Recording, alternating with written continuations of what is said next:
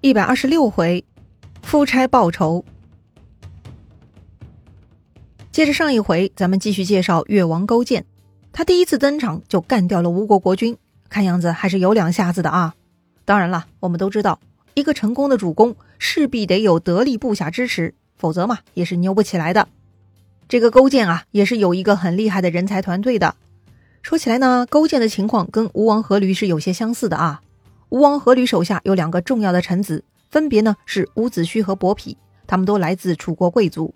而勾践这边呢，最有才华的两个人也是来自楚国的，他们呢一个叫范蠡，另一个叫文仲。不过呢，他们在楚国的政治地位比伍子胥和伯嚭更低，也没有遭到什么人的迫害啊，就纯粹是两个不得志的青年才俊。当时啊，楚国政治黑暗，非贵族不得入仕，纵然范蠡、文仲都是文韬武略。却也无法为国效力，特别是这个范蠡啊，他是一个难得的商界奇才，他的经济头脑啊，在当时几乎是天下第一呀。他晚年自称陶朱公，被后世尊为财神、商圣、商祖，很多生意人呐都供奉他的塑像和画像。陶朱公的生意经呢，成了后世经商之人的必学之术，那是非常了不起啊。只是古代的中国社会是轻贱商人，导致经济发展不如意。但凡重视商业，哪怕价值观上有所倾向，今天就不会只讨论脱贫奔小康这种话题了。哎，缺钱，哎，这种词汇可能就没有了。哼，当然这也是开玩笑哈。收回范蠡、文仲，他们跑去越国呢，受到了越王允常的重视，他们呢就在越国扎根，发展仕途了。到了越王勾践继位，范蠡、文仲的地位已经很高了，算是越王身边的重臣了。勾践继位之后，面临的第一个挑战就是被吴王阖闾讨伐。还好勾践机智，搞定了。紧接着呢，勾践得到消息，说是新任的吴王，也就是阖闾的儿子夫差，他正厉兵秣马，操练军队，要杀到越国来为父报仇啊！这事儿啊，让勾践很头疼，也不敢大意啊。于是越国这边呢，也天天操练兵马了。哎，说来奇怪啊，吴国的太子不是钟磊吗？前面还介绍过他杀入楚国，逼得楚王迁都呢。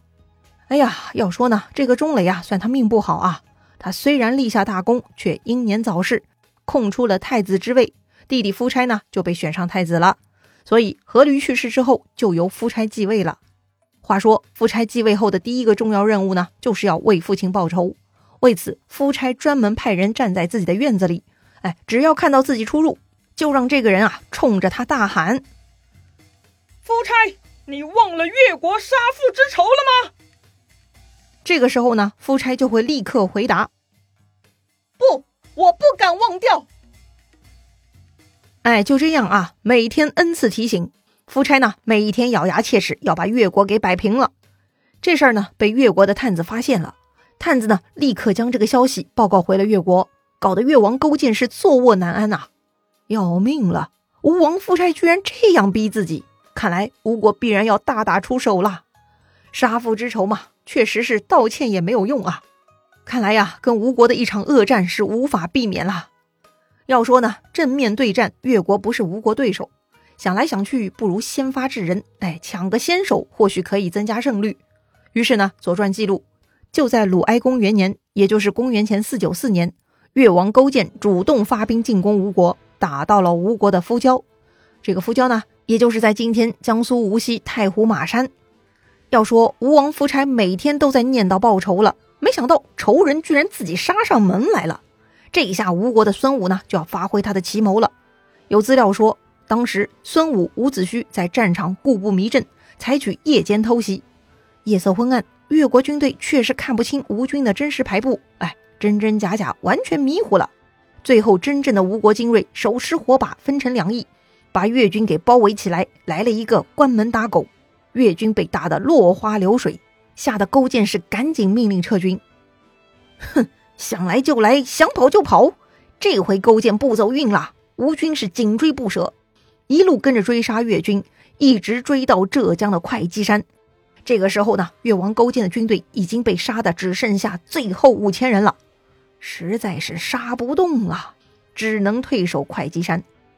当时吴国大军包围在山下。越王勾践几乎已经是走上死路了，这种情形应该怎么处理呢？哎，要么认输投降，向吴国屈辱求和，吴国开什么条件都答应；要么呢，意气用事，直接在山顶自杀，免受屈辱；或者呢，咬紧牙关啊，最后自杀式冲击一把吴军，看看有没有机会杀出一条血路。勾践呢，跟他的左膀右臂范蠡、文仲他们商议了一轮，最终决定：留得青山在，不愁没柴烧，还是先认输投降，将来找机会复国吧。哎呀，事到如今也只能这样了，实力不如人，还能咋地呢？范蠡建议勾践向吴王夫差请和，并且主动去吴国当臣子。哎，这算够卑贱了吧？想必这么干呢，可以满足吴王的骄傲之心，保全性命啊！勾践呐，虽然很难过，但是也只能同意了。于是，勾践令大夫文仲去向吴国求和，表示越王勾践愿意入吴，携妻带子为臣。果然呐，吴王夫差听了文仲的恳切请求，感觉很舒畅，就准备同意勾践之请。但这个时候呢，相国伍子胥跳了出来，他强烈反对纳降。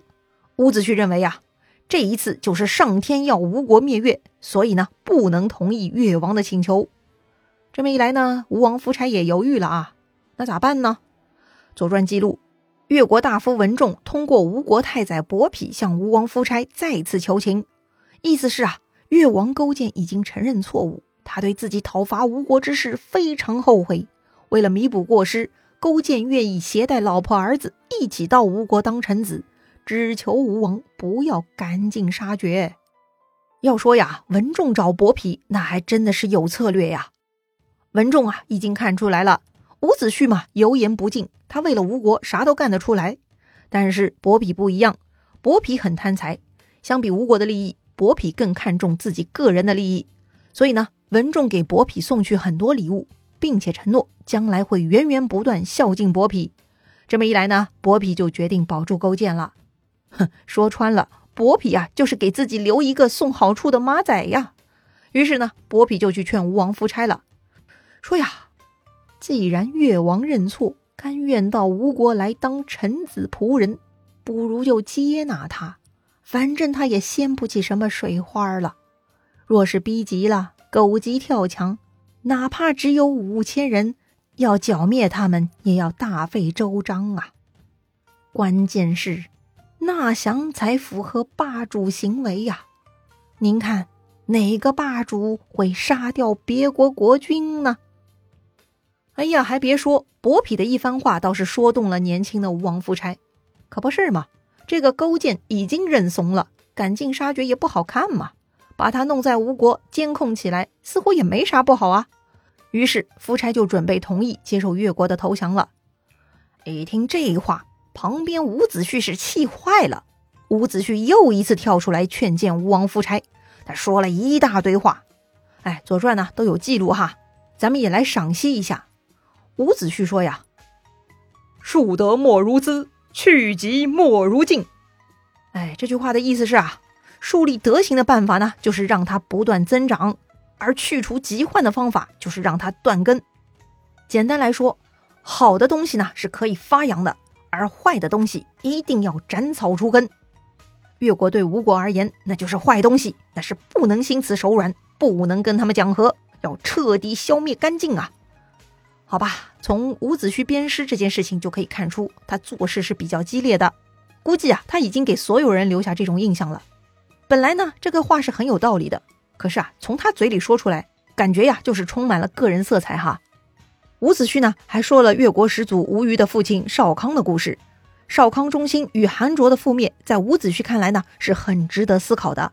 哎，从夏朝的这段历史来看，就算是被灭国，只要国君或者他的后代有志气，还是有机会重振国家的。站在韩卓的立场来看，没有对少康赶尽杀绝，就是他最大的失策。这个呢，就是伍子胥从这个历史故事中得到的启发。伍子胥认为。如今的吴国相当于当年韩卓所在的有过国，但实力呢并不如当年的有过国。而越国呢，相当于当年的少康，却比少康更强大。少康都复国成功了，那就更别提越国要死灰复燃，那就更容易了。特别是勾践此人很会施恩，拉拢人心，这样的人怎么能够共处呢？吴国跟越国世世代代都是仇敌，此时战胜他们却不夺取他，还保留他。这就是违背上天的意思，让仇敌成长，将来必然后悔莫及呀。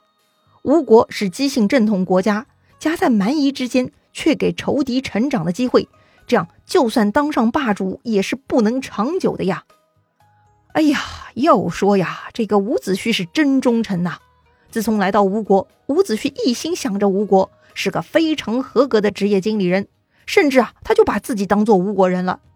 只可惜，忠臣只有碰到明君才有价值，否则呀，就只是一个傻乎乎的老顽固啊。那么，吴王夫差是明君吗？哎，这么说吧，此时的夫差呢，还不至于太过昏庸，他也知道伍子胥呢是为了吴国好。但是伍子胥太严肃了，让夫差有些受不了，所以夫差内心呢是挺讨厌伍子胥的，只是呢为了国家不得不继续重用他而已。这会儿伍子胥说了一大堆，虽然呢是有些道理的，但实在呀太过生硬了。哎，这好比啊下雨天孩子要骑车出门，你阻止他说这样太危险了，隔壁老王就是这样摔骨折的，哎你也别这样，哼，这种话你家孩子是不会听的。孩子会觉得这老王摔骨折那是他自己不小心，跟风雨天骑车出门是没关系的呀。同理啊，这个韩卓被少康给灭了，那是韩卓无能，少康天命所归，这跟吴国越国的关系那是不一样的。反正呢，吴王夫差也是听不进去的。哎呀，这可真把伍子胥给气坏了。他感慨说呀：“越国可以用十年时间修身养息。”再用十年时间教育训导，二十年之后，越国就来报仇，吴国或许会成为废墟啊！从后来的历史来看，这个伍子胥还真不是危言耸听啊，都被他给说中了。但当时的人都不会相信啊，哼，不至于吧？